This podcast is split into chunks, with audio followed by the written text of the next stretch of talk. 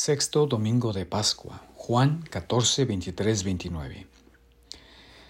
La visión de una iglesia llamada a ser el instrumento por el cual Jesús continúa operando, enseñando y estableciendo su reinado es un ideal tan alto que puede no solo ser inalcanzable, sino fuera de la realidad.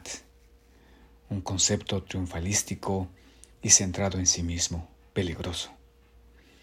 Hoy escuchamos constantemente que la gente sigue creyendo en Dios más que más no en la iglesia. Se autollaman espirituales sin pertenecer a un tipo de institución. Y la verdad es que nunca han faltado las fallas, ni los que se lamentan, ni tampoco las noticias amarillistas. ¿Qué significa que Jesús ha fundado su iglesia y le ha dado su espíritu? La sigue construyendo cuando la iglesia sigue fallando. En primer lugar, por cada líder que falla y termina en la corte y en las noticias.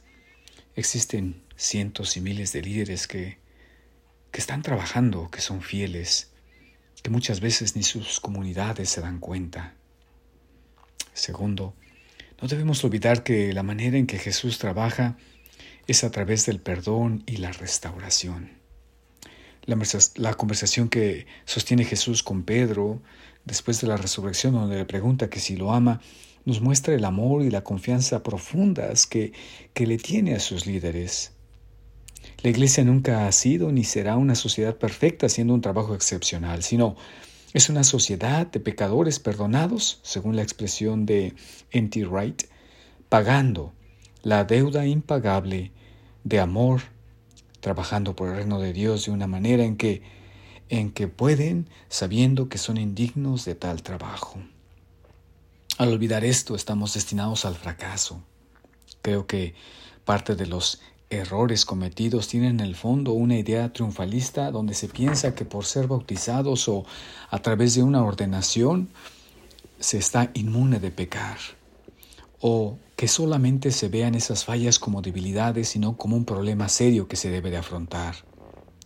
Tampoco se debe de usar el perdón como excusa y tapar crímenes como a veces se ha hecho. Y tercero, los caminos de Dios son inescrutables. Solo sabemos que Dios sigue trabajando a través de sus líderes de una forma secreta pero efectiva. El Espíritu Santo es garantía de ello. Dios opera en su iglesia no solo a pesar de sus debilidades y fallas, sino que lo hace especialmente a través de sus debilidades y fallas de una manera misteriosa. Pensar lo contrario nos lleva a la conclusión de que Dios trabaja de una manera extraordinaria en el mundo, excepto en su iglesia. Dios siempre será el principio y el motor de todo dinamismo en el mundo, de todo cambio. Su acción siempre busca el orden y no el caos y su acción es a través de los seres humanos. Hoy podemos verlo en las lecturas que se nos dan. Desde Hechos de los Apóstoles, la expresión del Espíritu Santo y nosotros hemos decidido.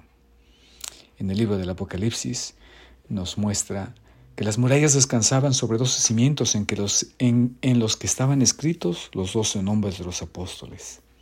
Y finalmente las palabras de Jesús en el Evangelio. No pierdan la paz ni se acobarden. Feliz domingo.